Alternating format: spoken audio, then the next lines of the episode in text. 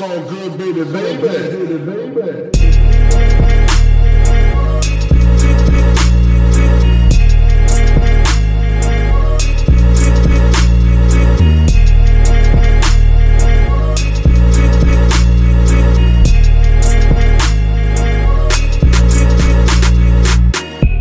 Hallo zusammen, mein Name ist Jan Wehn und ihr hört eine neue Folge vom All Good Podcast. Heute bei mir zu Gast ein junger Mann, der Beats produziert, der aber auch rappt und ähm, in zweiter Funktion, also als MC, jetzt auch gerade ein Album in der Pipeline hat, wie man so schön sagt. Dexter, hallo. Hallöchen. Einen wunderschönen guten Tag. Ähm, Ebenso. Du hast heute Morgen, ja, also, also heute ist der Tag, an dem du quasi verraten hast, wie das Album heißen wird. Indem du nämlich das heute Morgen getwittert hast. Promomäßig natürlich optimal, besser geht's gar Top. nicht.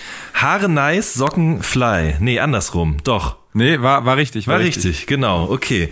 Ähm, ja, äh, wo gehst du zum Friseur? Äh, eigentlich direkt hier bei mir über die Straße. Aber ich gehe eigentlich nur alle drei, vier Monate zum Friseur ungefähr. Und in der Weil- Zwischenzeit lässt du einfach wachsen oder machst du selber so einen Bastelscheren-Style dann? Nee, nee, ich lasse einfach wachsen und ähm, das Problem ist, dass ich, ich gehe einfach, eigentlich gehe ich sehr ungern zum Friseur, weil das für mich irgendwie immer so zeitverschwenderisch sich anfühlt und es gibt nie den wirklichen Zeitpunkt, wann man zum Friseur geht, genauso wie mit Zahnarzt oder so. Ja. Ist immer was, was man vor sich, also was ich immer vor mir herschiebe. Und äh, aber ja, irgendwann werden, werden die dann so lang und äh, so, vor allem die werden bei mir immer so dick und äh, ähm, so, so dicht, sag ich mal, dass ich einfach darunter schwitze und mich das stresst und dann kommt der Punkt, wo ich wieder hingehe. Okay, und hältst du dann das Maul oder unterhältst du dich auch? Boah, also ich muss ganz ehrlich sagen, am liebsten würde ich ruhig sein und einfach meine Ruhe haben und ich bin dann auch froh, wenn der Friseur oder die Friseurin äh, auch ruhig ist. Aber meistens quatscht man dann schon ein bisschen und ist dann auch okay. Aber ähm, wenn dann äh, zu viel Redebedarf besteht bei den, ich habe manchmal das Gefühl, es besteht der Redebedarf äh, sehr viel auch bei den Friseuren Ja. dann äh, stresst mich das schon ein bisschen und ich will eigentlich eher meine Ruhe. Ich will auch im, im Buchladen oder im, im Geschäft, ich will auch nicht beraten werden oder so. Das nervt mich oder Klamottengeschäfte oder so. Ich will eigentlich überhaupt nicht, dass irgendwelche Leute herkommen und äh, kann ich ihnen weiterhelfen, diesen Satz. Ich hasse den Satz. Voll, ich hasse Ahnung. das auch. Also ich meine, die müssen das ja machen, glaube ich. Einerseits, weil es die Ja. Etikette des Ladens ist, jetzt so in so einem Klamottenladen. Andererseits doch auch, weil voll viele doch mittlerweile auch so intern mit so Provision arbeiten, oder? Also ich kenne es zumindest von, von P&C. Wenn man da was kauft, dann kleben die immer noch extra ihren Barcode mit auf das Ding und dann schicken die das immer mit diesem Aufzug nach oben zur Ja. Kasse, ne? Ja, also ich kenne das auch nur von P&C. Sonst, Okay. kenn ich- sonst habe ich das noch nirgends äh, gesehen, aber da habe ich das äh, Ja. mal auch mitgekriegt und dachte, okay, krass. Mhm, so ich, läuft das. Ich mag das auch nicht. Deswegen ist einer der Gründe, warum ich eigentlich nur noch Online-Sachen kaufe. Gar nicht, weil es unbedingt billiger ist, sondern weil ich also dieses dann auch so, kann ich Ihnen weiterhelfen? Nee, danke, ich gucke nur, allein dieser Wortwechsel ist mir schon so unangenehm, dass ich lieber Ja. direkt sage, ich mach's von zu Hause aus. Fühle ich, fühle ich. Ich finde auch in Schulläden ist das. Also ich bin ja froh, dass ich meine Größe in den gängigsten äh, äh, Modellen und Marken Ja. und keine Ahnung so einigermaßen kenne und einfach nur online bestellen muss oder wenn ich den sehe, gehe ich rein, nehme den Schuh und gehe wieder. Wobei mit meiner Größe ist es auch manchmal schwierig. Dann muss man dann die unangenehme Frage stellen: Habt ihr den noch in 47,5? Und dann gehen die ins Lager und ich weiß, die kommen eh mit leeren Händen zurück. Und deswegen, äh, keine Ahnung, bestelle ich sowieso online. Ja, oh, Schuhleute, also es gibt bestimmt auch mega coole Schuhverkäufer, aber die, die jonglieren dann auch immer so mit den Sch- Schuhen rum und so. Ja, ja. Nee, ich bin, ich, ich meine, ich mag gern äh, schöne Schuhe und so, ich bin aber jetzt auch kein so ein Sneaker-Nerd oder keine Ahnung. Also das, ich, Nee. das ist schon okay so. Wie Bei mir ist. Zwei auch. Paar Schuhe, eher mehr Paar Socken. Ja, ich wollte gerade sagen, perfekte Überleitung, genau. Also Sockenfly, das hat ja auch einen Grund, dass das Ding so heißt, ne? Ähm, also du, du bist jetzt nicht einfach nur so einer Fünferpack Frottee-Socken, ab geht's, sondern du magst schon schöne Socken. Ja, irgendwie schon. Also ich habe zwar schon auch diese Fünferpacks, so keine Ahnung, für die Arbeit oder was weiß ich, aber so bin ich schon so ein bisschen Happy Socks Fan und ähm, ja, ich, ich irgendwie alles andere ist, interessiert mich gar nicht so, aber so ein paar schöne Socken irgendwie, da habe ich da irgendwie so einen kleinen Fetisch dafür. Also ich meine jetzt auch nicht dieses Dance All Over Print äh, Katzen vorne drauf oder so. Das ist sieht manche Leute, die das tragen, ist schon cool, aber das ist mir schon wieder too much. Ähm, ja, keine Ahnung. Ich habe da einfach einen speziellen Geschmack. So. Und dann aber Hose in die Socken, damit man die auch sieht. Oder Ähm, ja, das mache ich. Nee, Hose in die Socken. mach- Macht man das noch? Oder ja, das macht man das? jetzt wieder, habe ich das Gefühl. Also früher haben das immer Ja, gut, nur so, manche. Ja, ja. ne? Und jetzt kommt das gerade wieder. Das hat auch einen Namen tatsächlich. Ähm, Okay. auch so, gibt auch Hose so, in der Socke oder was? Nee, irgendwas cooles, Sneakerhead-mäßiges. Ähm, Okay. Ich weiß es leider ehrlich gesagt gerade auch nicht. Sehr dünnes Eis, auf dem wir uns hier bewegen. Aber ja, ich glaube, die machen das. Da gibt es auch so verschiedene Falltechniken, wie man dann den Bund der Hose sozusagen ähm, faltet, damit er auch gut da unten in den Sockenbund reinpasst. Also so Pinroll-mäßig nur innen rein oder Ja, genau, irgendwie Na, so. Okay. Nee, ich habe ich äh, was ich einfach gern trage, einfach aus Komfortgründen sind einfach diese Joggerpants, weil ähm, die sind einfach fühlen sich einfach an wie eine Jogginghose und äh, ja, das ist einfach gemütlich und kommt nicht so assi wie eine Jogginghose, sondern Stimmt. sieht noch einigermaßen nach Jeans aus, deswegen irgendwie trage ich das so am liebsten und mein Gott, da sieht man ja die Socken auch ein bisschen. Nicht, dass ich Richtig. jetzt da so krass äh, die Socken zur Schau stellen will, also irgendwie ist das ein bisschen schwierig. Ich kämpfe da mit mir selber. Ich habe eigentlich gar keinen Bock, so ein Sockenopfer zu sein, aber ich, ich äh, weiß, mir gefallen die Socken halt wirklich und ja, keine Ahnung. So, Nice. ich kombiniere das manchmal ein bisschen so, aber äh, Hose in die Socken, nee, nee, nee. Okay. Gut, Das muss nicht wie sein. das? Das muss ich nochmal nachschauen. Ähm, aber wenn du ähm, arbeiten bist, dann ist es schon so, dass, dass du auf jeden Fall auch weiße tragen musst, oder? Nee, Nee? nee, nee, überhaupt nicht. Nee, man sieht da die Socken auch nicht wirklich. Also da Okay. ist die Hose drüber und also da tra trage ich auch keine Joggerpants. Es sei denn, ich finde mal keine Hose in meiner Größe in der Kleiderkammer, das gibt's schon manchmal. Dann muss ich meine Privathose anziehen. Es geht aber auch nur, wenn man irgendwie auf Stationen ist, wo ähm, jetzt nicht unbedingt Infekte kursieren und so. Das will man ja auch nicht auf seiner Privathose haben. Okay. Oder man darf es, eigentlich darf man es auch gar nicht, äh, seine Privatsachen anziehen. Krass, das wusste ich gar nicht. Also du gehst vorher in die Kleiderkammer und suchst nach Sachen in deiner Größe in weiß, die du dann anziehst. Die sind quasi keimfrei? Oder? Ja, die sind halt frisch aus der Wäscherei und also sie riechen jetzt nicht nach Persil oder so, sondern nach irgendwie so einem Industrie. Ja. Also, ja, keine Ahnung. Aber ja, klar, auf jeden Fall. Also da gibt's halt dann verschiedene Größen und äh, keine passt mir eigentlich, weil die größten Größen sind halt nicht lang, sondern halt nur breit und es ist manchmal echt ätzend, da Sachen zu finden und ja, und manchmal geht's so was von überhaupt nicht. Da muss man einfach sagen, okay, Leute, tut mir leid, ich kann da nichts anziehen. Ich muss jetzt eine eigene Hose anziehen. Und manchmal geht es ja auch, und in der Kinderklinik ist das ja auch nicht so mit weißen Kittel und so. Das äh, erschreckt die Kinder sowieso eher als dass die da irgendwie das, äh, also als Das stimmt. ist das ich eher so mich- locker. Ja, weil ich erinnere mich nämlich dran, dass mein Kinderarzt zum Beispiel früher, Dr. Falkenberg, schöne Grüße an dieser Stelle, ähm, der hat nämlich, der hat immer nur Jeans und Poloshirt getragen. Der hatte immer dunkelblaue Poloshirts und hatte der so ein dunkelrotes Stethoskop um den Hals hängen immer. Und der sah ein bisschen aus Mhm. wie Jean Pütz. Also vor dem hatte ich keine Angst. Ja, typischer Kinderarzt-Look, hätte ich jetzt gesagt. Ne? Um den Richtig. Hals, Stethoskop um den Hals geht eigentlich auch gar nicht, wenn, wenn du jetzt irgendwie nach hygienischen Richtlinien, also wenn dir da jemand begegnet von der Hygiene im Krankenhaus, dann äh, ja, besser wegmachen. Ach krass. Äh, ja gut, der also hat ja seine eigene Praxis, deswegen konnte er da machen, was er wollte Ja, wahrscheinlich. eben. Okay. Stehen denn in dieser Kleiderkammer, da muss ich ganz kurz eben noch, das ist auch dann die vorletzte Frage überhaupt zu deinem, äh, deinem einen Berufszweig, ähm, stehen da auch die Crocs drin oder bringt man, ja schon, oder? Oder trägt man auch andere Schuhe da oder tragen jetzt alle Crocs im medizinischen Bereich? Wie ist das?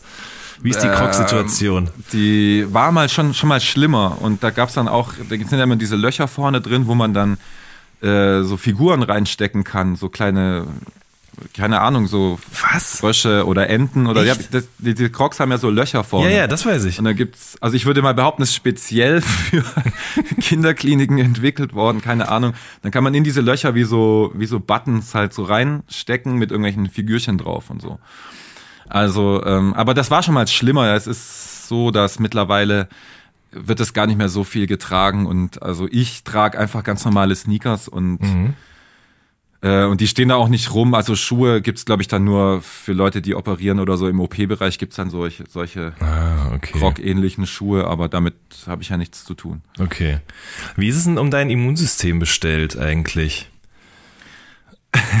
Geil, hat mich auch noch niemand gefragt, aber ich würde mal sagen, äh, kurz eben, weil ich, weil ich die Frage jetzt stelle, ich habe, als ich noch nicht wusste, dass ich mal mit Rap-Journalismus kein Geld verdienen will, habe ich mal äh, mit 15 oder 16 bei meinem Kinderarzt damals ein Praktikum gemacht, zwei Wochen. Und in den Aha. zwei Wochen war ich zweimal krank. Also ich war de facto, glaube ich, nur vier Tage insgesamt da, weil mich das dauernd niedergerafft hat. Aber man äh, entwickelt da doch eine gewisse Toleranz, Abhärtung oder ist das auch ein Mythos?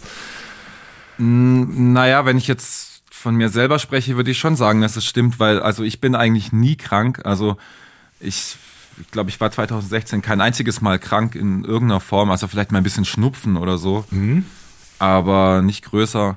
Und ich kann mich erinnern, in meinem ersten Jahr, das ist ja schon auch schon wieder sechs Jahre her, da habe ich schon öfter mal so einmal auch so fies Magen-Darm und einmal pfeifersches Drüsenfieber und ähm, das war schon auch echt übel. Und aber ich muss sagen, so in den letzten Jahren eigentlich würde ich sagen, ist es gut um mein Immunsystem bestellt. Das ist gut. Das bedeutet, wenn du jetzt zum Beispiel mit Fatoni auf Tour bist, äh, da sind dann alle krank und du läufst wie ein junger Gott durch die heiligen Hall Tourhallen. Ja, ich würde ich würd sagen, es ist tatsächlich so irgendwie, weil ich habe das Gefühl, also ich habe das Gefühl, Toni ist immer gefühlt krank auf Tour die ganze Zeit. Aber man muss natürlich auch dazu sagen, er hat auch eine viel längere Show gespielt und ist natürlich äh, viel mehr Tage am Stück äh, auf Tour und ich war jetzt auch nicht jedes Mal dabei, sondern eher nur bei ein paar Dates. Deswegen äh, muss man da Toni natürlich auch entschuldigen. Aber ähm, ich habe trotzdem das Gefühl, auch in meinem Umfeld, dass die Leute irgendwie echt häufig krank sind und ähm, ja, weiß auch nicht. Also vor allem die, die jetzt Kinder haben, die sagen dann immer, ja, die schleppen das aus der Kita an und deswegen bin ich ständig krank. Aber ja, also ich, ich habe schon das Gefühl, dass es was, äh, dass mir das was gebracht hat für mein Immunsystem, aber kann auch Zufall sein, ich weiß es nicht. Vielleicht duschst du ja auch einfach morgens immer kalt. Das gibt's doch auch, diesen, diese, äh, diesen Ja, aber das Ratschlag. kann ich nicht. Das kann ich Nee, auf keinen Fall. Kann ich auch überhaupt gar nicht. Ähm, du warst heute Morgen, warst du frühstücken jetzt eigentlich? Also kurze Info, du hast bei Skype mir geschrieben, dass du dann jetzt nochmal frühstücken gehst, bevor wir das machen. Warst du noch draußen? Ja, ich habe äh, eine Roastbeef, äh, äh, wie heißt das? Ähm, so ein italienisches Ding, Brot mit Roastbeef drauf, was so Panini. getoastet wird. Ja, Panini. Ach, ja, krass. Panini oder ja, oder Tramezzini. Ach, ich habe keine Ahnung. Ja. Auf jeden Fall irgend sowas und ein Cappuccino habe ich mir noch gegönnt, direkt bei mir gegenüber. Äh, Nice. Sch- Shoutouts an Bavicino äh, an dieser Stelle. Das ist geil. Also du kannst echt quasi aus der Haustür und drüben hast du dann so ein, so ein nettes Café. Ja, das gibt's tatsächlich in Stuttgart auch, dass man also äh, einfach auch vor die Tür gehen kann und direkt frühstücken kann.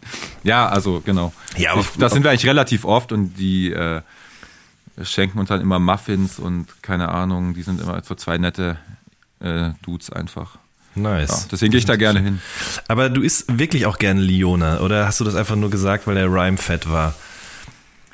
Also ich muss sagen, ich habe das früher sehr gerne gegessen als Kind Ja. und ähm, ich mag's immer noch eigentlich, aber ja, da muss irgendwie muss passen. Also oft habe ich dann auch keine Lust drauf, so, weil dann dann greife ich lieber zum Käse oder so. Ich bin jetzt kein Vegetarier oder Wursthasser oder so geworden, aber ähm, ich mag's nicht mehr so wie wie früher. Ich bin eher früher mochte ich keinen Käse und jetzt bin ich der totale Käse-Fan und habe dann immer mehr Bock auf Käse.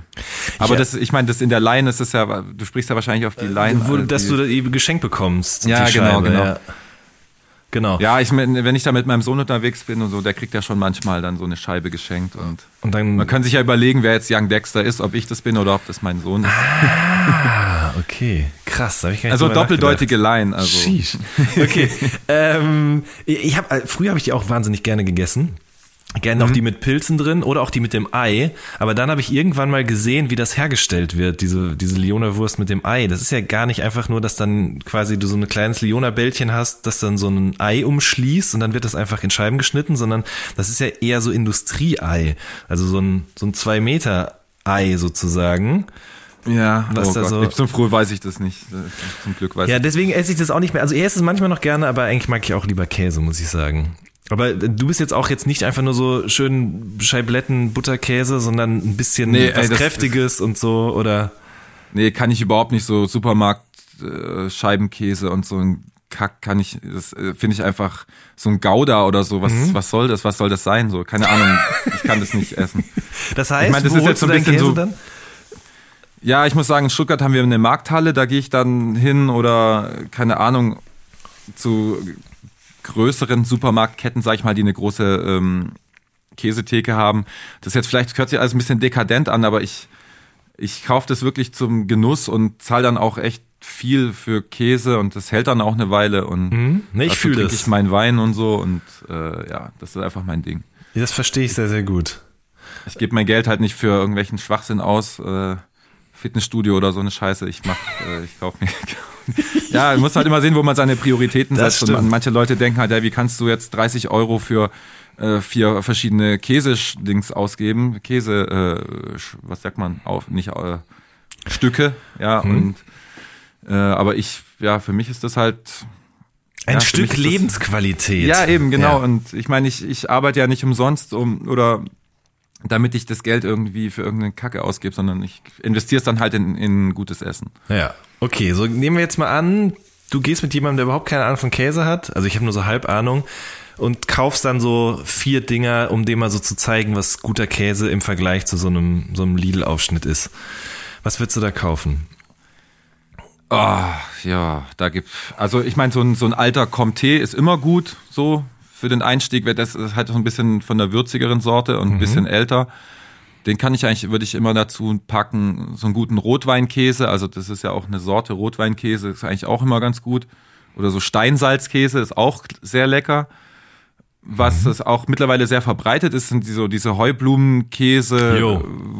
Da sind außen dann diese Kräuter dran und so, die gibt's glaube ich, auch in jedem äh, Super- oder Biomarkt mittlerweile. Und die sind eigentlich auch immer echt top. Und eigentlich sind all diese Sachen besser als, als wenn ich jetzt so einen Aufschnitt Tilsiter oder Aufschnitt Edamer kauf oder so.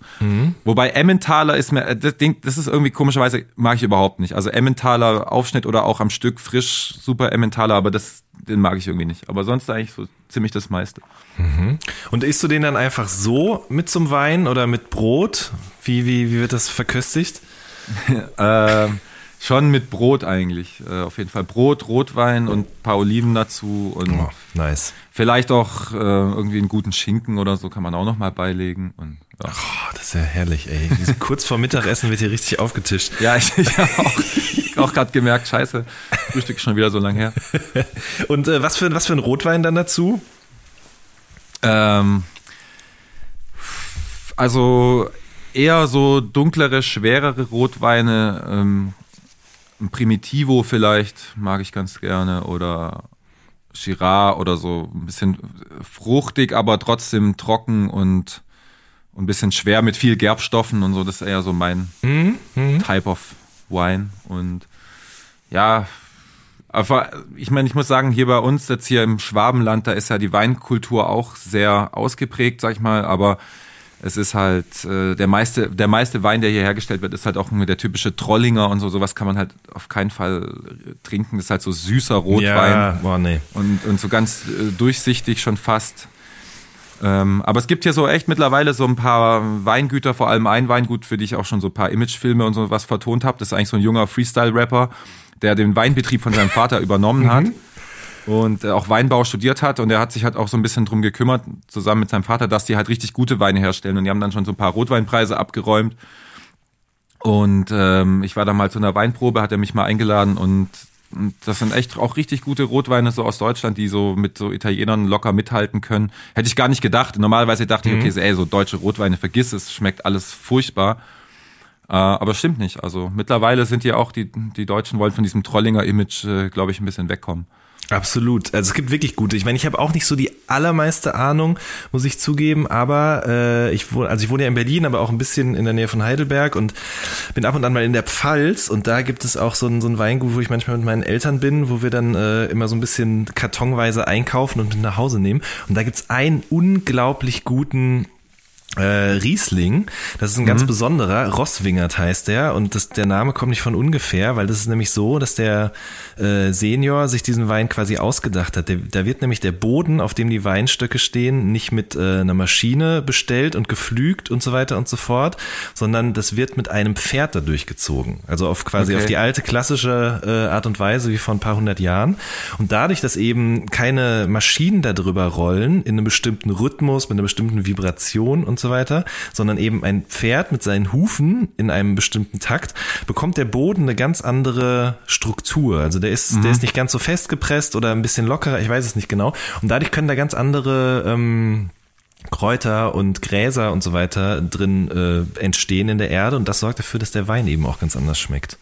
Hört sich auf jeden Fall plausibel an. Ja, so, so mit so Sachen arbeitet da der Typ, den ich kenne, auch. Und äh, Shoutouts an äh, Weingut Heidle auf jeden Fall an dieser Stelle. Sehr gut. Ähm, und ja, also ja, oder die pflücken es dann von Hand alles und äh, las, in, in, dann, wenn die den Wein dann machen, dann wird er nicht irgendwie durch irgendwelche Rohre nach oben gepumpt, sondern die tragen den dann mit in den Kisten nach oben. Das so Sachen machen die halt. Und dann der Wein ist natürlich dann auch dementsprechend teurer, Klar. weil halt auch in der Herstellung viel äh, mehr Manpower sozusagen gebraucht wird.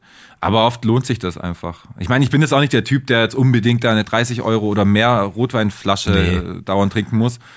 Aber halt so diese Fuselweine und drei, vier Euro Weine, das ist halt meistens auch nicht so geil. Gibt's auch Ausnahmen, aber Ja, ja, ich glaube, so sieben, acht Euro muss man schon für eine gute Rotweinflasche ausgeben. Glaube ich auch. Es gibt aber auch immer diese wieder diese diese ähm, Weintester, die dann behaupten, dass der Wein bei Aldi und Lidl auch so gut ist, dass man da mal nichts falsch machen kann. Wein, kann ich ehrlich gesagt nicht bestätigen, kann ich aber auch nicht äh, zustimmen. Nee, das ist ja beides das Gleiche. Na egal, Nicht weißt, widerlegen, ich meinst meine. Genau, richtig. Ähm, ja, also da, da gibt's dann halt manchmal so Überseeweine, so Australier oder keine Ahnung, da würde ich schon, da gibt's dann schon, dass man denkt, so ja, das schmeckt schon ganz gut, aber da, ich frage mich halt, okay, ich brauche jetzt hier, hier gibt's so viel Weine oder Italien oder Spanien, muss ich jetzt nicht unbedingt einen Chile-Wein oder einen Australien-Wein trinken, so für den ökologischen Fingerabdruck, sage ich mal, muss das auch nicht unbedingt sein. Ja, Das Also, stimmt, ja. wenn Boah. so eine Weinflasche so weit reisen muss und wenn du hier eigentlich eh genauso guten oder vielleicht sogar besseren Wein bekommst. Ja. Ja. Heftiger Bonzen-Talk auf jeden Fall. Ganz schlimm, ich denke schon, die meisten schalten schon ab, was ich ähm, der, ja, ähm, aber ich bin schon 34, äh, da darf man da das. ändern sich die Interessen. Richtig, ganz genau. Kennst du diesen Horst, Horst Lüning eigentlich, diesen Whisky-Taster auf YouTube?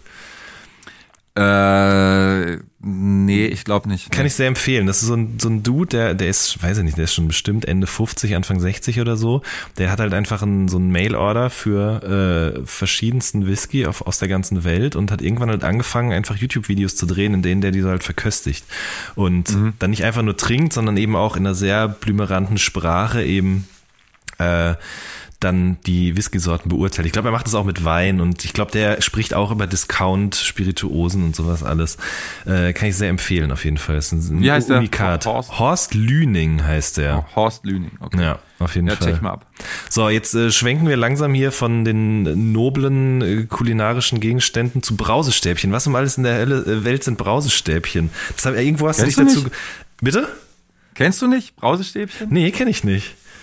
Ähm, Da hast du dich aber irgendwann zu geäußert, dass du das gerne isst. Das stimmt. Ähm, ja, Brausestäbchen, ich meine, ja, die, die, der Hersteller von den klassischen Brausestäbchen kommt, glaube ich, auch aus Süddeutschland. Vielleicht kann es auch deswegen sein, dass du das vielleicht nicht unbedingt Ja. mitgekriegt hast. Aber das gab's so bei uns immer im Freibad oder was weiß ich, am Kiosk um die Ecke oder so. Das sind so kleine, ja, so Traubenzucker-ähnliche Stäbchen. Die sind halt süß und sauer im Endeffekt. Und es ist dann, wird dann so pulverig, wenn man das isst. So Frigeo-Brause kennst du vielleicht. Ah. Ja, so. ja. Das ist zwar schon noch mal ein bisschen was anderes, bisschen was Feineres, meiner Meinung nach. Aber ich weiß, ich kenne viele Leute, die das überhaupt nicht können. Denen tut dann gleich die Zahnhälse weh, wenn die das essen. Ah, ja, das hatte ich aber auch eine Zeit lang mal. Da- Das war so um, ums Abi rum. Da haben wir ganz viel Wodka Ahoi getrunken. Oh, also, ja. Ne, so Wodka und dann in den ja. Brausebeutel rein und dann im Mund schütteln. Zum Glück Boah. ist das auch wieder vorbei. Auf jeden Fall ist das zum Glück wieder vorbei. Genau wie diese 10-Cent-Partys, die gab es bei uns. Es gab ja diese 1-Euro-Partys und dann gab es, also ich komme aus dem Pott ursprünglich und bei uns gab es im Funpark in Hagen gab es 10-Cent-Partys. Da die haben die Getränke von 21 bis 22 Uhr nur 10 Cent gekostet. Das und dann ging das so nicht. in 50 Cent Schritten weiter nach oben. Ja. Okay, krass. Kenne ich nicht. Aber da fällt mir jetzt gerade noch ein, das ist doch auch mit Sambuka. Wie ist das da eigentlich? Den, den trinkt man, da kommt so eine Kaffeebohne rein, ne? Isst man die mit oder lässt man die im Glas? Weißt du das? Ähm, also ich habe jetzt schon länger kein Sambuka mehr getrunken, aber ich glaube, ich habe einfach die Bohne mit in den Mund äh, und habe sie dann aber nicht mit runtergeschluckt und habe sie dann einfach ein bisschen zerkaut. Ich glaube, so ja, okay. Ist habe ich übrigens- das gemacht. Aber ich weiß nicht, ob das so, ob das so gedacht ist, keine Ahnung. Ist übrigens- aber ich hasse Sambuka und alle Likör, Jägermeister Okay. und so, damit kannst du mich jagen. Okay, Kann verstehe. ich nicht trinken. Wenn man äh, Kaffeebohnen kaut, dann ist das sehr gut gegen äh, Knoblauch und Zwiebelfahne, habe ich mal gelesen. Okay, wusste ich auch nicht. Ja. Bei dir lernt man immer noch so Sachen. Sonst weißt du, bei anderen lerne ich nichts mehr und so. Ich weiß schon. naja, das ist auch alles ganz gefährliches Halbwissen, was ich hier von ja, mir okay. gebe. Äh, apropos gefährliches Halbwissen, ich habe ich hab mich ein bisschen durch deinen Instagram-Stream geklickt, ja. Ähm, mhm. Und da ist mir aufgefallen, du hast ja äh, dann und wann mal Rapper zu Gast, ja. Auch wahrscheinlich jetzt im Hinblick auf dein anstehendes Rap-Album ja, äh, ist ja. der eine oder andere bei dir in die Booth gesteppt und hat sie in Brand gesetzt. Und da ist mir aufgefallen, was ist das denn für eine Konstruktion da? Also, das ist ja keine klassische Gesangskabine. Wir müssen es den Leuten vielleicht kurz erklären.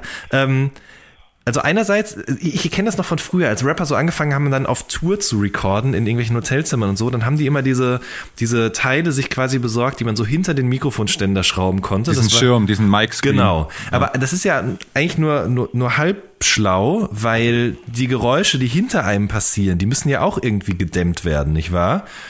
Genau. Und dafür also hast du dir mein, was ausgedacht. Ja, ich meine, ich bin jetzt kein äh, so ein krasser Tontechniker und ob das jetzt äh, so schalltechnisch äh, richtig ist, weiß ich auch nicht. Aber ja, ich meine, bei mir ist halt, äh, die Decken sind halt recht hoch und da haut der Schall einfach in alle Richtungen ab mhm. und bei mir ist sonst überhaupt nichts gedämmt und deswegen habe ich einfach den Mic-Screen quasi gegenüber von der Wand aufgestellt und habe dann die Wand halt noch mit Schaumstoff ausgekleidet und habe dann einfach noch so einen Lappen Schaumstoff oben drauf gelegt. Das fällt auch beim Recorden ständig in sich zusammen und man kann auch nirgends sein Te Textblatt äh, hinmachen. Deswegen sage ich, Leute, ihr müsst euer Handy, ihr müsst eure Texte aufs Handy machen. Naja, und äh, oft ist auch so, dass man da drin steht und dann irgendwie mit einer Hand Handy, mit der anderen Hand das Buchdach festhält und dann äh, schlafen einem die Hände ein. Dann kann man ja gar nicht mehr äh, Handbewegungen machen, um quasi das noch zu verstärken, was man da von sich gibt. Ja, das soll man eh nicht, weil sonst bewegt man sich zu sehr am Mikrofon und dann gibt's äh, Schwankungen in der Aufnahme ah, und so. Okay.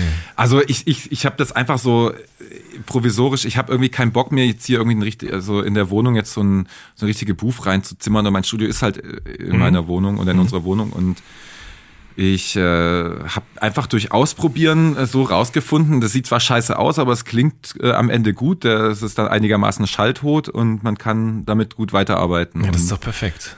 Aber ich bin auch ein bisschen stolz auf diese Broke-Ass-Booth und ich finde es halt auch immer geil, wenn man halt, weißt du, Leute denken dann immer, sie müssten, was weiß ich, für krasse äh, Studio-Gesangskabinen haben, um mhm Platin zu gehen. Nein, gut, das ist Nein. nee, nee, aber ich sag mal, das äh, reicht völlig aus und äh, ich, um da einfach eine gute Aufnahme hinzukriegen. Ich meine, das Mic ist schon einigermaßen gut, mhm. äh, aber ja, und ich, ich, ich freue mich dann immer, ein Foto von dieser Scheißkonstruktion zu machen irgendwie. Ich finde es immer einfach, einfach witzig. Nice. Ich erinnere mich auch, ich habe früher, also als ich noch sehr jung war, auch mal ein bisschen gerappt und wir haben damals auch echt, weil wir dachten, das braucht man jetzt unbedingt. Wir hatten halt einen Typen bei uns in der, äh, in der, ja, im Freundeskreis im Erweiterten, der hatte halt irgendwie das Geld, um sich so eine Gesangskabine einzubauen oder einbauen zu lassen bei sich zu Hause. Mit Sand in der Wand und so. Ja, ja, also wirklich mit allem, ne? Das war wirklich schweineteuer. Mhm. Dementsprechend hat er dann eben aber auch Geld genommen, also wirklich so einen Stundensatz. Da konnte man dann bei ihm abdrücken, konnte dann da drin aufnehmen. Ähm, hat trotzdem nichts genützt, weil jetzt äh, bin so ich Rap-Journalist. Aber das ist krass, weil der Typ übrigens, To Bow hat er sich damals genannt, nennt er sich immer noch und der ist jetzt einer der bekanntesten Erfolg. Also der hat eine Zeit lang auch Beats gebaut für Kollega zum Beispiel auch auf diesem äh, Album, wo hier äh, Flex, Lutz und Rock'n'Roll und sowas drauf war. Da hat er ein paar Beats mitproduziert und jetzt ist er einer der bekanntesten deutschen Reaction-YouTuber. Also der guckt sich halt so ja, Videos ja. an, ne? Hört sich neue Kendrick-Album an und sagt, Genau. Nach, äh, einer, nach eine Minute später, wo das äh, Lied rauskam, ist schon das Reaction-Video da. Genau. Und äh, Ey, also äh, auf Deutsch ist eh nochmal was anderes, aber ich finde es so krass. Ja. Also die machen ja voll viele US-YouTuber, machen das jetzt ja auch. Ja, ja. Und ich glaube, die haben halt einfach gecheckt, dass viele deutsche Rap-Fans äh, entweder dumm sind oder sich wirklich dafür interessieren, aber so einfach Klicks abzugreifen, fünf Minuten Video gucken, sich dabei filmen, ist doch schnelles Money auf jeden Fall. Ja, finde ich auch. Und also vor allem diese Reaktionen kommen manchmal echt so schnell, dass man denkt, die haben sich das Lied gar nicht bis zu Ende anhören können, so irgendwie. Das stimmt. Guckst, guckst du das manchmal an? Na, also ich bin nicht äh, aktiv auf der Suche, aber wenn man halt bei YouTube rumklickt und dann, äh, also ich habe zum Beispiel, wo ich jetzt zuletzt gesehen habe, als dieses Humble-Video von Kendrick Lamar mhm. rauskam, habe ich, dann war rechts gleich so ein Reaction-Video nicht. Dann habe ich halt draufgeklickt, so einfach aus Interesse. Ja. Und die flippen mir dann immer auch so krass aus. Ja, ich meine, ich sitze dann zu Hause und gucke das Video an und denke, wow, krasses Video. Ja. Aber die flippen dann halt so schauspielermäßig halt. So aus, dass ich manchmal denke, er fühlte das jetzt wirklich so oder keine Ahnung. Ja, ist ein bisschen drüber, das stimmt. Ich habe vor, boah, wie lange ist das her? Anderthalb Jahre oder so habe ich mal für Noisy diesen Big Quint interviewt. Ich weiß nicht, ob du den kennst. Das ist so ein ziemlich wuchtiger Typ, so ein Ziegenbärtchen. Der war so der Erste, der das gemacht hat, als es noch kein anderer getan hat. Und ähm, das hatte noch so was Unschuldiges, weil der damals selber, glaube ich, auch noch nicht gecheckt hat, dass er jetzt diesen oder jenen Move machen muss, damit die Leute das geil finden, sondern der hat wirklich, der hat halt wirklich das richtig gefühlt. Und Aber ich, ich, ja? ich sag mal, meine, meiner Meinung nach haben das noch andere Leute erfunden, weil ich weiß nicht, kennst du noch jetzt muss ich mich outen, äh, kennst du noch Two Girls, One Cup? Also, Ach so, ja klar, damals, stimmt. Da war da, das war damals auch so ein, so ein Ding, was man halt sich rumgeschickt hat, um sich gegenseitig, gegenseitig zu schocken. Mhm. Und da gab es auch schon solche Reaction-Videos, wo Leute dann vor ihrem Laptop direkt mitkotzen. ja, genau. Und dann gab es wieder Reaction-Videos auf die Reaction-Videos. Ja. Das stimmt, da hat das echt seinen dumm. Ursprung, da hast du recht. Aber das, also das war ja weniger auf Musik, sondern mehr auf ja, solche Ja, schon. Aber es fällt mir gerade so ein, dass es da, dass es das gab. Stimmt. Ich finde, ich gucke ehrlich gesagt sehr gerne mit meiner Frau diese Videos von den Fine Bros. Das sind so zwei Dudes, die haben, glaube ich, in ihrer Garage angefangen, so Reaction-Videos zu drehen, aber nicht von sich selbst, sondern die haben so, die haben Teenager da, die haben Kids da und die haben äh, Eltern und Großeltern haben die da. Also quasi so vier Generationen.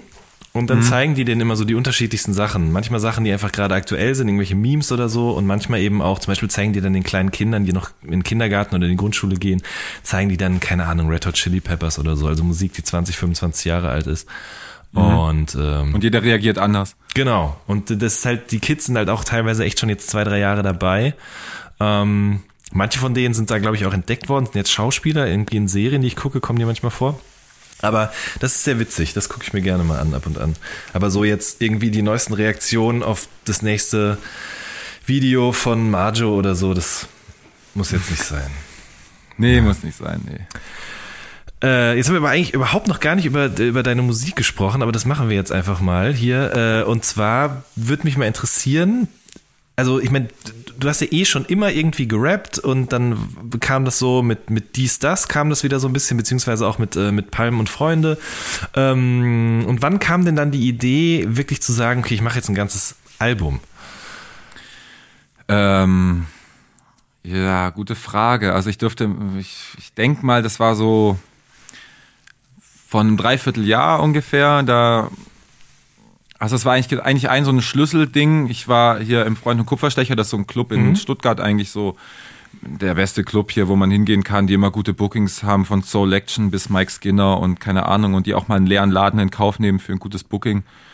Äh, äh wenn dann, wenn die in Stuttgart halt nicht so viele kennen, dann ist halt auch manchmal leer so und äh, aber mittlerweile läuft das ganz gut bei denen und in diesem Club hat äh, eine ganze Zeit lang äh, Nintendo, äh, hier der Produzent von Rin. Shoutout, äh, ja Shoutout an Nintendo, genau. Ähm, gearbeitet als so Soundtechniker und der hat immer bei den Live-Auftritten immer ein bisschen ähm, den Sound geregelt.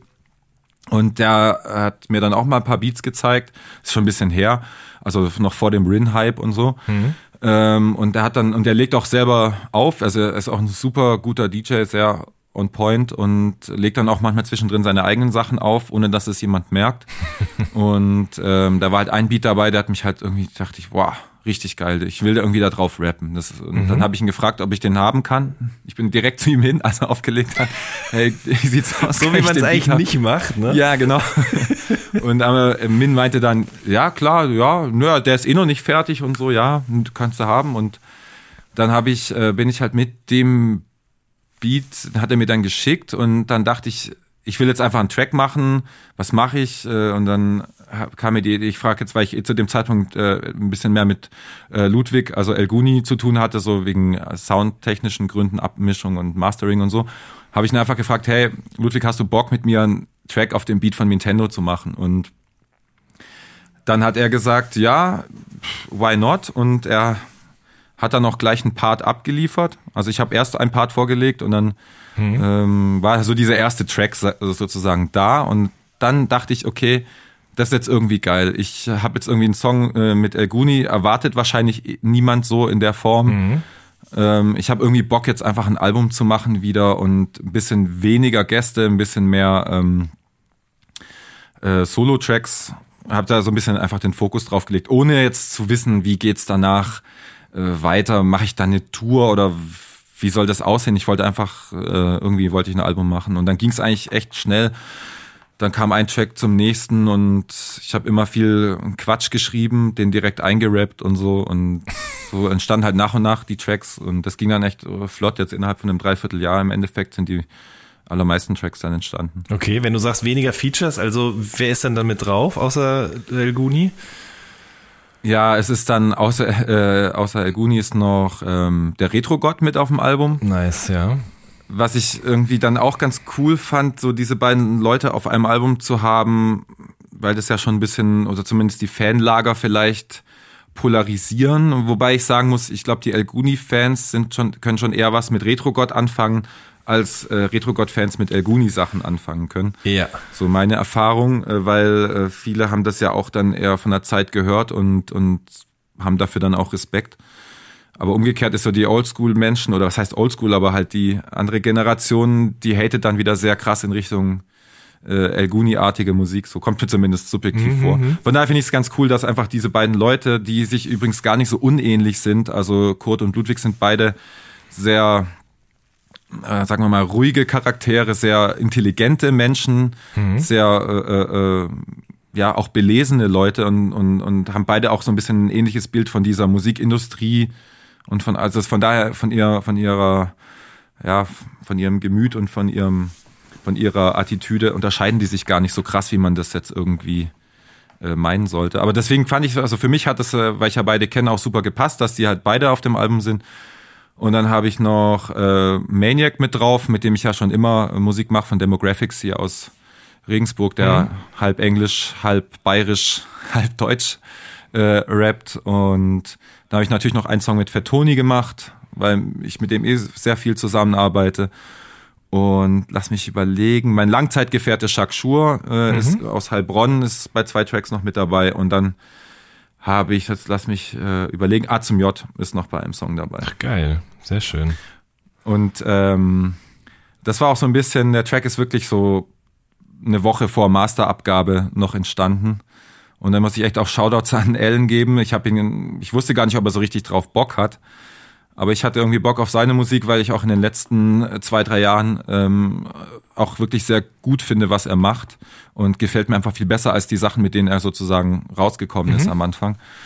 Und so, der hat sich einfach auch so ein bisschen künstlerisch äh, gefunden, zumindest nehme ich das so wahr und ähm, hat einfach macht auch sein eigenes Ding und, und wenn man sein Setup anschaut, der macht auch in seinem Zimmer alles, äh, nimmt alles selber auf und und hat einfach ein bisschen seinen eigenen Kopf, auch so ein bisschen einen ähnlichen Mind- Mindstate, auch was die ganzen Promo-Phasen und äh, Premium-Boxen angeht. Äh, Deswegen, da habe ich da irgendwie zumindest gedacht, da ist eine Gemeinsamkeit irgendwie da und ähm, letztendlich äh, hat er dann auch zugesagt und innerhalb von einem, ich, ich weiß gar nicht, habe ich einen Beat geschickt und nach zwei Tagen oder es waren noch nicht mal 48 Stunden hatte ich den Part und eine Hook Geil. äh, und das ging echt flott und äh, dann wurde der Track noch ganz schnell fertig und konnte dann noch aufs Album kommen und bin ich sehr glücklich drüber. Sehr schön. Ja, Ellen ist ja auch zuständig für den äh, Intro-Outro-Beat von diesem Podcast hier. Ja. Und auch fürs Mixing und Mastering. Also an dieser Stelle auch Shoutout auf jeden Fall.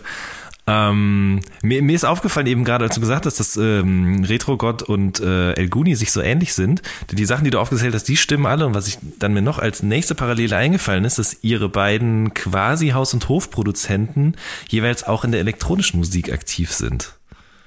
Ja, zwar in verschiedenen Zwei äh, verschiedenen Genres, sage ich ja, mal, ja, genau. stimmt. Aber ähm, Hulk Hogan macht ja als Houdini auch Haus. Das ja ganz Ja. viele Leute gar nicht wissen. Äh, die, die waren ja auch zusammen, glaube ich, sogar beim Boiler Room. Das solltet ihr auf jeden Fall mal auschecken, die ihr das hier gerade hört. Ja, Retro Gott selbst äh, macht auch Haus. Also Ach so, das wusste ich gar auch. Ja, genau, wussten auch viele nicht. Aber zum Beispiel, es gibt ja diese äh, Ava Records, die sind auch so ein bisschen mit Money Sex und Oje und so ein bisschen ähm, verbandelt. Und äh, über das Label hat äh, bringt jetzt er schon die zweite hausige EP raus. Irgendwie das erste, erste ist irgendwie äh, irgendwas äh, Green Petrol Bus, irgendwie so ein kleiner grüner Bus auf dem Cover drauf. Und das, das, die zweite ist irgendwie äh, Funky Beats and the Aeroplane oder ich, ich krieg's nicht mehr richtig zusammen. Aber das sind auf jeden Fall eigentlich ja, so Hausplatten, die sich halt so nach 90er Haus anhören. Also im Endeffekt das Äquivalent zu, zu Hip-Hop aus den 90ern, halt 90er Haus. Aber schon straightes Stampfer so. Und äh, ja, das zeigt mir halt, oder das zeigt den Leuten ja auch, dass die einfach auch nicht so festgefahren sind, wie, wie mancher jetzt ein, einer den vielleicht unterstellen will oder so Musik. Ja, oder wie manche Fans halt auch. Ja, genau. Oder wie manche Fans es gern, gerne haben würden. Ja, Und genau. ich glaube, es gibt bestimmt viele, die abkotzen, dass was, was, äh, äh, okay, Retro-Gott, und ich meine, der rappt da halt auf einem Beat, äh, auf meinem Album, auf den er sonst wahrscheinlich nie äh, äh, gerappt hätte. Und, und also eher so ein, so ein 75, 74 BPM-Ding mit 808 Drums und ein paar schnellen Hi-Hats und so. Das fand ich halt auch cool, dass sich kurz so darauf eingelassen hat. Voll. Und äh, ähm, und er rappt auch seine, seine, wie, wie fährt er raus aus seinem Part irgendwie, äh, ähm, irgendwie doch, wenn Dexter an den Dex ist, überwinde ich meine Skepsis und stelle mich nicht so an, weil es ja nur ein bisschen Rap ist. Und das bringt für mich einfach auf den Punkt und es bringt für mich auch das, mein ganzes Album auf den Punkt, dass man einfach, ich meine, ich mache mich halt einfach locker und ich, ich kann da neuen Sachen äh, gefallen finden, kann da nicht durchweg alles feiern und so, ist äh, klar, aber äh, auch genauso die ganzen Sachen, die halt auf alt machen und auf real keepen und so, das ist für mich äh, auch keine Option irgendwie. Und ich bin, war schon immer, auch wenn mich manche Leute jetzt irgendwie in so eine oder eine Zeit lang in so eine Boom-Bap-Schublade gesteckt haben, aber ich habe schon immer auch irgendwelche Uptempo-Tracks gemacht oder mich auch in elektronischere Sachen vorgewagt oder keine Ahnung. Und ähm, aber man wird ja immer als irgendwas wahrgenommen. Und deswegen, ja, passt es alles voll gut in mein, in, in meine Diskografie, auch wenn das viele vielleicht nicht so sehen. Genau, und da macht es eigentlich auch noch mehr Spaß, Quatsch zu erzählen eigentlich. Ja, und auch, auch ein bisschen damit zu spielen, Genau. dass ich, dass ich äh, auch, ich sage ja auch mal, ja, ich, ich bin ja kein Rapper und äh, oder Leute sagen, dass ich das nicht bin, aber das ist eigentlich cool für mich, weil so kann ich machen, was ich will. Ja, ich bin kein Rapper, aber dann leckt mich alle am Arsch. dann braucht ihr auch meine Texte nicht analysieren, ich gebe es ja zu und so, keine Ahnung. Wie lange schreibst denn du dann an so einem Dexter 16er? Also kommt drauf an. Ähm, ich behaupte ja auf dem Album, dass es immer ganz schnell geht. Ja. Und es stimmt, meistens stimmt's auch, aber es, es gibt auch mal, wo ich schon auch mal einen Tag dran schreibe, aber nicht länger. Also was es- heißt ein Tag? Also Natürlich mit Pausen Ja. und keine Ahnung. Und aber es meistens dauert es keine Ahnung. Also gerade bei Solo-Tracks geht's immer relativ schnell. Da schreibe ich vielleicht maximal eine Stunde oder zwei. Ist wahrscheinlich für die neuen, äh, neue Generation Cloudrap wahrscheinlich immer noch zu lang. Stimmt. Aber ich, ich, äh, ich, also ich will jetzt hier keine Achtfach-Reime machen, aber ich lege halt schon ein bisschen Wert auf so ein bisschen äh, Flow, äh, dass ich das halt gut mit dem, mit dem, es soll sich halt für mich immer noch sehr musikalisch und, und so anhören und dann bastel ich eher dann an der, am, am Flow, nicht unbedingt an den Reimen, sondern mehr am, wie kommt es nachher rüber. Das, finde das Und merkt man ich aber, finde ich schon. Das merkt man also auf dem, auf dem Fat Tony-Feature jetzt gerade, aber auch auf den alten Sachen, also den, den äh, Palm und Freunde Sachen. Da hat man das, finde ich, auch schon krass gemerkt, dass das so sehr auf, also dass der Flow wichtig ist, sagen wir mal so. Ja, ja, das ist mir immer schon wichtiger als der Inhalt gewesen. Auch wenn ich Musik höre, ist mir eigentlich so meistens egal, was die jetzt ganz genau sagen. Ich war nie der Typ, der auf irgendwelche deepen Thementracks oder so angesprochen hat oder so Eminem Stan und sowas hat mich alles immer nie so richtig gejuckt. Ähm, aber bei mir trans kann halt auch nur ein Beat genau so ein Gefühl transportieren. Ich brauche da keinen Text. Aber es gibt halt Leute, die sind sehr textaffin und für die ist das so das Allerwichtigste. So Fettoni legt auch sehr viel Wert drauf. Der kann auch mal sagen, okay, der Beat ist zwar nicht so geil, aber der, was er mir erzählt und das finde ich geil so. Aber ich bin eher, ähm, wenn der Beat nicht klar geht, dann ist es bei mir schon irgendwie, ja, weiß nicht, dann kann ich es mir schon nicht mehr so anhören und ich bin dann eher so auf der musikalischen Ebene und versuche das dann auch halt auch so äh, äh, in meiner Musik zu machen, dass man halt eher sagt, okay, über die Texte kann man nochmal sprechen, aber ähm, alles andere fühlt sich gut an, der Vibe ist gut und das ist eigentlich, eigentlich alles, was ich will. So. Ja. Was muss denn so ein. Aber gut, ja, aber nochmal danke, dass du das sagst, weil ähm, ich finde, also ich, ich meine, man kann ja so Rap, Flow und kann man ja, man kann ja versuchen, das in, in, in objektive Kriterien äh, zu packen, also was rein so Technik und dass man den Takt trifft und so. Und das fand ich eigentlich bei dem Tony-Feature schon auch, dass ich das irgendwie ganz gut gemacht habe, so subjektiv und dachte, okay, das sind auch so ein paar so Patterns drin, die sind jetzt im Deutsch-Rap vielleicht auch gar nicht so alltäglich oder keine Ahnung. Habe da schon versucht, so ein bisschen halt zu zeigen, dass ich das halt auch irgendwie kann. Aber nichtsdestotrotz gibt's halt genug Hate-Kommentare, so auch so richtig böse. So Dexter sollte besser die Fresse halten und mit seinen Schwuchtelhosen lieber wieder seine Beats machen und so, keine Ahnung. äh, ähm, da denke ich dann schon, okay, echt, du findest echt, ich rap da schlecht. So, wenn es nicht, wenn es dir nicht gefällt, okay, aber sagst du jetzt echt, ich rappe schlecht und äh, das, das will dann so manchmal in meinen Kopf nicht rein, aber äh, nach zwei Minuten ist auch wieder gut. Wo habt ihr eigentlich diese Waffen für dieses Video hergehabt? Boah, keine Ahnung. Die waren einfach da. Die äh, waren einfach da. Also ich muss ja sagen, äh, dieses Video wurde ja gedreht in äh, Freiburg von Dudley Habits. Das ist so eine ähm, ja, äh, größere Produktionsfirma und es war alles sehr professionell. Die hatten halt da diese Models und diese, dieses, diese Pyrotechnik und diese Waffen hatten die halt alles sich besorgt. Mhm. Die hatten da irgend so einen Dude, der hatte das, keine Ahnung, ich, ich weiß es nicht. Aber ich muss ja sagen, also ich habe mich ja bei dem Videodreh gar nicht so wohl gefühlt. Ähm, ich habe das mehr oder weniger schon eher äh, Toni zuliebe gemacht, weil er halt zu dem Song ein Video machen wollte und er hatte halt die Leute so an der Hand, die halt ein relativ teures Video äh, gemacht haben. Mhm. Aber ich bin halt einfach nicht der Fan so von, von Videodrehen. Ich bin, ich mag es gern, wenn am Ende ein gutes Video da ist.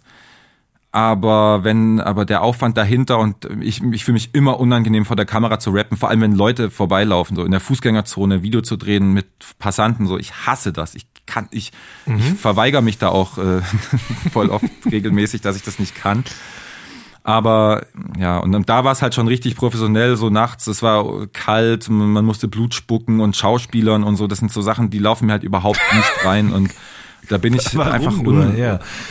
ja, ich meine, so für Toni fällt es leichter, weil yeah. er ist einfach Schauspieler und er hat auch da visuell Bock äh, weiterzugehen. Ich dazu bin ich halt dann wahrscheinlich doch noch zu sehr äh, Produzent und äh, ja, dass ich das einfach, ich fühle mich da einfach nicht wohl, auch wenn ich das Video angucke.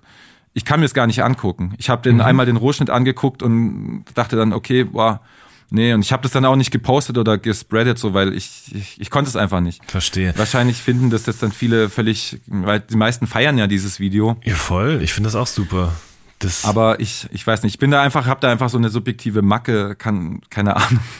Ja, ist aber bei mir auch so. Also aber, ich, ja. ich höre mir diese Podcasts auch nicht nochmal an. Ähm, die sind dann jetzt damit abgeschlossen und fertig. Ähm, das war schon eine heftige Überwindung für mich, als ich angefangen habe, Interviews mit Diktiergerät aufzunehmen, um die hinterher zu transkribieren. Und dann hört man ja immer seine eigene Stimme. Es gibt ja super viele mhm. Leute, denen ist es voll unangenehm. Mittlerweile bin ich da aber auf einem Level, wo das links rein, rechts raus geht. Ähm, wenn ich es abtippe, dann höre ich es halt einfach an und schreibe es runter. Aber bei den Podcasts ist es immer noch so, das muss ich mir jetzt nicht nochmal anhören. Das ist gut so, wie es ist. Fertig. Ja, ja.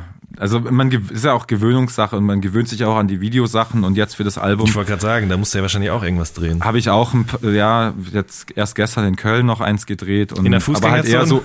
Nee, nee, okay. eher so auf der Rheinbrücke, so okay. wo nicht so viel Verkehr. Okay. Also es ist so, ähm, es kommt immer drauf an, wenn ich da so ein bisschen dann sage, okay, lass uns das lieber so machen, nee, damit fühle ich nicht, mich nicht wohl, dann, dann geht es schon so. Aber es ist ja, ja, so ein, so ein Stück weit habe ich mich schon so ein bisschen dran gewöhnt, aber so ganz warm werde ich damit nicht. Und ich finde es auch nach wie vor irgendwie einfach schade, dass man, dass man irgendwie das Gefühl hat, man muss mhm. Videos mhm. machen, sonst in, hört sich das keine Sau dein Album an. Ähm, ich finde das eigentlich, eigentlich stört mich das so sehr und ich würde am liebsten überhaupt kein Video drehen und trotzdem irgendwie die Reichweite bekommen. Aber ja, scheinbar ist es halt so, dass man es machen muss. Ähm, oder man scheißt halt drauf und äh, aber nicht jeder hat halt das, das Glück oder dass die Musik halt so läuft äh, von alleine so. Und ähm, ich, ich will ja jetzt hier nicht riesen Fame werden, aber ich will schon, dass, dass es halt ein paar Leute mitkriegen, sag ich mal. Ja. ja. Was macht denn eigentlich einen guten Dexter-Text aus, habe ich mir so überlegt. Also ich, einerseits, okay, haben wir schon gesprochen gerade, guter Flow, dann aber auch so, finde ich, so ein bisschen eine gewisse Arroganz, ja, ist, ist auch immer wichtig. Dann aber auch aktueller, popkultureller Bezug. Ja. Ähm, ja. Was noch? Auf jeden Fall immer, wenn du denkst, boah, das ist die schlechteste Line, die ich je geschrieben habe, einfach die stehen lassen. nee, jetzt denke ich voll oft, boah, das geht überhaupt nicht. Und ey, jetzt hast du versucht, irgendwie witzig zu sein. Okay, ist aber überhaupt nicht witzig, aber egal, lass stehen. Oder oh, du hast jetzt hier äh, Bims gesagt, was? Bims, du kannst nicht mehr Bims sagen, das ist einfach keine Ahnung. Aber dann lasse ich es trotzdem stehen. Ah, das ich ist echt. da Ich habe mich gerade auch schon mega schmutzig gefühlt äh, für die Hörer. Wir haben, wir machen das ja über Skype hier und dann äh, hast du geschrieben, dass du noch dein Equipment aufbauen musst. Da habe ich geschrieben, ihr Han schon. Ja. Ja. Und da habe ich auch schon wieder gedacht, fuck, Alter, eigentlich, es ist irgendwie tief in mir drin. Eigentlich darf ich es aber gar nicht mehr schreiben. Ach, ich finde es immer noch okay und ich meine, solange man nicht Fong sagt, ist glaube ich doch alles. Da ist alles in Ordnung, das stimmt. Weil, Ja, aber ich, ich, es ist, es geht, ich sag mal, ähm, hier bei uns, ja im Schwabenland, da sagen ganz viele Ihan, aber das ist halt ganz normaler Dialekt, deswegen darf ich auf jeden Fall noch Ihan sagen. Also für mich war das gar nicht so neu, aber zum Beispiel Ihan eine neue Beat gemacht. Ist ganz normal, so schwätzt man hier. Ah, stimmt, richtig, ja. Also kennst du vielleicht aus, äh, gut, aus Heidelberg, weiß nicht, da spricht man ja noch eher da Richtung ist noch ein Badisch. bisschen anders geredet. Ja, aber mit Mois ist das auch so zum Beispiel. Das haben wir schon vor über zehn Jahren am Snagger Ja. und Pillard das immer gesagt. Und Ticino, Ruperts dritte Mahnung damals noch, vielleicht erinnert sich irgendjemand. Ähm, und das ist dann auch wieder so neu quasi eingebracht worden in diesen Slang. Aber hat sich eigentlich auch schon wieder ein bisschen verabschiedet, habe ich das Gefühl. Ja, aber ich, da- also speziell Mois ist, glaube ich, so, ähm, das kommt, glaube ich, eher daher, dass halt so diese, ja, sagen, neuere Generation von Rappern ähm, halt auch so ein bisschen dieses Gangster-Rap-Tum belächeln und äh, sich da auch offen drüber lustig machen, so richtig. Und Mois ist ja schon eher so ein, meiner Meinung nach, so ein Frankfurt geprägter äh, Begriff, so habe ich den zumindest in Erinnerung. Ja, Frankfurt, Ruhrpott, glaube ich so. Also, Ja. ja. Eben. Und, und ich meine, wenn Juicy Gay öffentlich sagt, äh, was ist äh, Cool Savage eigentlich für eine Palette, keine Ahnung, dann und dann, dann dann halt gleichzeitig aber auch so Wörter wie Mois und so benutzt. Ich glaube, das ist das passt schon alles zusammen so in, in deren Kosmos. Absolut. Moneyboy hat lange nichts mehr in diese Richtung unternommen, aber ich habe neulich gesehen, jetzt nicht mehr Lubitz schallern ist nicht mehr das Ding, sondern jetzt wird der Lubim geschmaucht, habe ich gelesen. Das fand ich auf jeden Fall Der ganz Kolben nice. wird nicht mehr reingebuttert oder wird der noch reingebuttert? Nee, ich glaube ehrlich gesagt auch nicht mehr. Das ist, äh, das ist auch schon way over auf jeden Fall. Okay. Ah. Ja, dann ist eigentlich ist auch schlimm dann auf dem Album, weil ich versuche mir immer zu sagen, ich mache jetzt irgendwie ein Album, was man sich vielleicht, ich will, dass man sich das in zehn Jahren noch Zeitlose anhören kann. Musik. Ja, also ich meine, mit dem mit der Prämisse geht man jetzt nicht unbedingt ran, aber man denkt dann schon, wow, wenn ich mich jetzt auf so auch so aktuell politisches Geschehen beziehen würde und so. Ich versuche das eigentlich eher ein bisschen zu vermeiden, weil irgendwie denkt man dann in zehn Jahren, okay, wer war dieser Typ oder was war das für eine Affäre von dem und dem? Keine Ahnung, juckt mich heute null mehr so und dann finde ich das immer ein bisschen bisschen schwierig, aber Ja, aber andererseits So muss ich sagen, also das ist jetzt zumindest meine Meinung, wenn jemand konsistent, äh, konsistent, sagt man das so, abliefert, also quasi jetzt, du machst ja nicht nur dieses eine Album, sondern es kommt ja hoffentlich auch danach nochmal irgendwann wieder was. Und wenn ich jetzt zum Beispiel mir so nur noch 24 Stunden von Savage oder so anhöre, das ist ja auch für die damalige Zeit sehr slangig, sehr mit äh, irgendwelchen Insidern gespickt und so. Aber das ist halt auch nur ein kleiner Punkt von, von vielen oder ein, ein Album von vielen oder wie auch immer, eine Aufnahme von vielen. Insofern Ja. äh, finde ich das gar nicht so wild, wenn jetzt da so das, Ja, das Slang nee. gespreadet wird. Ja, aber ich habe mir jetzt mich schon ein bisschen aufgeregt, dass ich irgendwie bei einem Track, der halt irgendwie von einem halben, dreiviertel Jahr entstanden ist, dann irgendwie äh, Bims sage einmal und ähm, jetzt nervt mich das so ein bisschen, aber auf der anderen Seite denke ich halt, ja, scheiß drauf, ist doch egal. So. Ich bin eh kein Rapper, ich darf, ich darf Eben, das ist doch ein perfektes Schlusswort. Verrat doch eben ganz kurz. Äh, Haare nice, Socken fly. Wann kommt es raus? Äh, am 30. Juni kommt es raus schon. Ah, perfekt. Promophase schon viel zu kurz, viel zu kurz. Richtig, ganz genau. Ist die eigentlich jetzt hier mit eingeläutet worden mit diesem Podcast? Naja gut, du Äh, twitterst halt, wie gesagt, ja manchmal schon. Du hast ja auch geschrieben, Litfire, alles aus, wavy as fuck, Chart-Einstieg garantiert, sind so äh, Be Begrifflichkeiten, die mit dem Album assoziiert werden sollen, ja. Ja, genau, auf jeden Fall. Also vor allem das mit dem Chart-Einstieg ohne Premium-Box äh, will ich hiermit äh, ankündigen. Du könntest Socken Nee, mit ähm, reintun. In die Box. Äh, ja, also wir haben keine Box, aber das mit den Socken ist auf jeden Fall in Planung. ah, okay. Das verrate ich jetzt schon mal. Aber ähm, jetzt habe ich gesehen, dass Kraftklub in ihrer Box Socken drin haben. Die das hat mich ein bisschen, Ja. ja. das hat mich ein bisschen genervt, weil, aber eigentlich muss ich sagen, ich habe darauf den Anspruch, weil mein ganzes Album handelt von Socken, deswegen darf ich auch äh, hier die Socken hier rein. Egal, alles gut, aber ähm, und meine, unsere Socken sind auch anders als die Socken von denen. Okay. Man könnte auch den, den Boxenkarton noch mit Dämmmaterial auskleiden, dann kann sich jeder zu Hause so eine Dexter-Booth bauen. Das wäre doch auch was.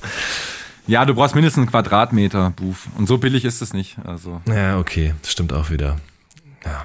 Dexter. Nee, nein, ja? keine Box, keine Box für mich und Okay. keine Box für euch. Das ist gut, das finde ich gut. Dexter, vielen lieben Dank, dass du da warst. Hat mir sehr viel Spaß Sehr gerne. gemacht. Ja, mir auch. Und äh, ja, wenn du dann das nächste Album mit dem Slang von 2018 rausbringst, dann treffen wir uns auf jeden Fall wieder hier an dieser Stelle. Ja, voll gerne. Ihr Lieben, das war eine neue Folge vom All Good Podcast. Mein Name ist Jan Wehn. Wir hören uns in der nächsten Woche. Macht's gut. Tschüss.